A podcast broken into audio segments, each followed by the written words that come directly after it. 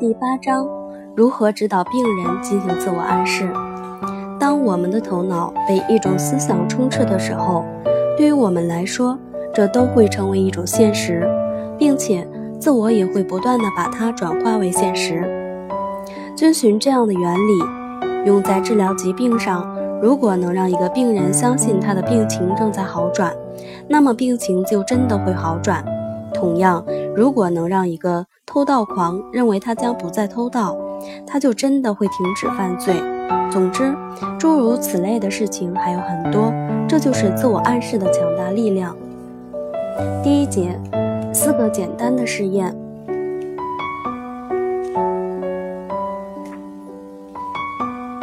通过暗示遵循的原则，我们可以得出一个结论：一个人同时想起两件事情是不可能的。也就是说，虽然两种思想可以被并列提出，但是却不能同时置于我们的意识之中。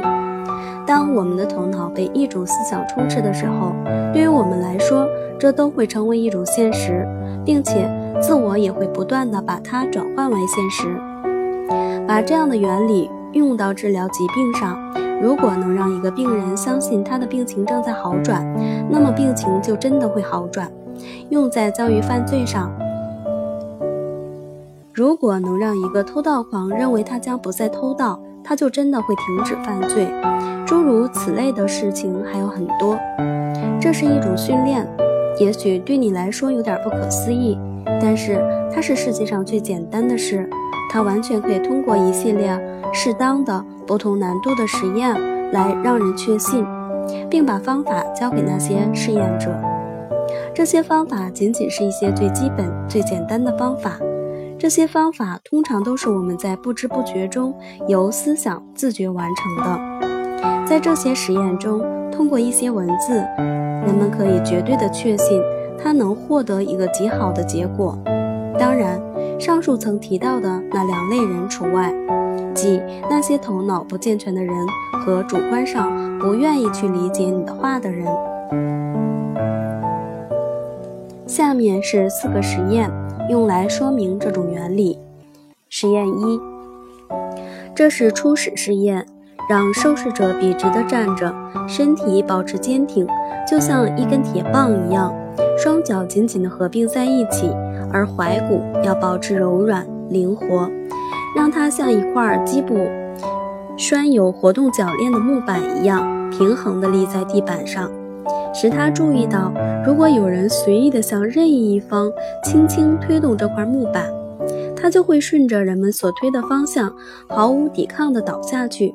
但你要告诉他，你将用肩膀来托住他，他会倒在你的怀里，并像依赖铰链一样依赖着他的脚踝。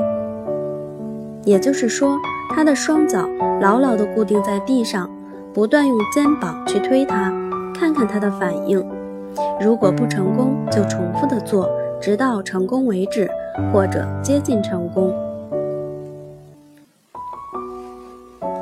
试验二：为了向我们演示想象的行为，首先要让受试者去想：“我要倒下了，我要倒下了。”告诉他，他的脑海中只能有这一种念头，他一定不能去思考或者是疑惑他是否会倒等等。或者为了使你满意而故意倒下去，但是如果他真的感觉到有某种力量在驱使他倒下，他就只能毫不抵抗地服从于这种力量，然后让这个受试实验者把头抬高，闭上眼睛，把你的右拳放在他的脖子后面，左手放在他的前额上，对他说：“现在想，我就要倒了，我就要倒了。”而且的确是你正在倒下，你正在倒下。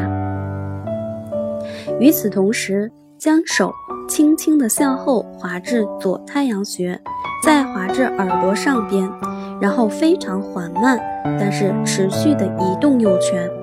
看这个受试者，他会出现一个轻微的向后移动的姿势。这时，或者阻止他，或者让他完全倒下。在实验一中，因为已经告诉他你会拖住他，但他不相信。从姿态上看出他已经抵抗了。他不会认为他正在倒下，而是认为如果他倒下的话，就会伤到他自己。这是真的，因为如果没想到后一点，他就会像一块木板一样倒下。用命令的语气来重复这个实验，直到他完全成功或接近成功。操纵他的人应该站在受实验者稍后一点儿，左腿在前，或在他的身后，以至于当他倒下的时候，自己不会被他撞倒。如果忽略这种防备，假如受试者很重的话，就可能使两个人全部倒下。实验三。让受试者面向你，身体仍旧保持僵直，脚踝放松，双脚靠在一起并保持平行。将你的双手放在他的太阳穴上，无需按压，不要眨眼，凝视他的鼻根，告诉他去想：我正在倒下，我正在倒下。对他重复并加重你的音节，你正。在倒下，你正在倒下，一直凝视着他，不要停止。试验四，让受试者尽可能的握住双手，也就是说，直到双手开始轻微的颤抖。用和上一个实验中同样的方法看着他，把你的双手放在他的手上，好像要把它们握得更紧，让他想。他不能松开他的手指。你数三个数，当数到三时，让他试着将手分开，同时不断地想：我无法分开他们，我无法分开他们。那么你就会发现，他真的不能分开手指。要慢慢的数，一、二、三，然后突然把这些词分开说：你。无法分开他们，你无法分开他们。如果他能够正确的思考，那么不但他无法松开手指，而且越是努力的分开他们，就会越握得越紧。事实上，他获得的和他要做的截然相反。过一会儿，对他说：“现在想，我能做成。”他的手指就会自动分开。注意，你的眼睛要一直盯着他的鼻根。不要让他的眼睛离开你片刻。如果他能够分开双手，不要认为是你的过错，那是受试者的原因，因为他没有正确的去想我不能。要确保他做到这一点，然后再开始试验。在整个过程中，控制者要经常用一种命令的、可以使人服从的语气。这并不意味着你需要提高嗓音，相反。你只要提高，使用正常的音高，只需用不带任何感情的起始语句去加重每一个词。当这些实验都已成功的时候，那么通过完全按照以上所给的指导去执行，所有其他的暗示同样也可以完全获得成功。有些受试者非常敏感。可以很容易通过事实使他们意识到，他们很容易让手指和四肢收缩。经过两三个成功的试验之后，不再需要对他们说这样想或者是那样想，你需要简单的对他们说，但是要起始要用起始用语气。所有优秀的暗示者都经常这么做。合上你的双手，现在你分不开他们了。闭上你的双眼。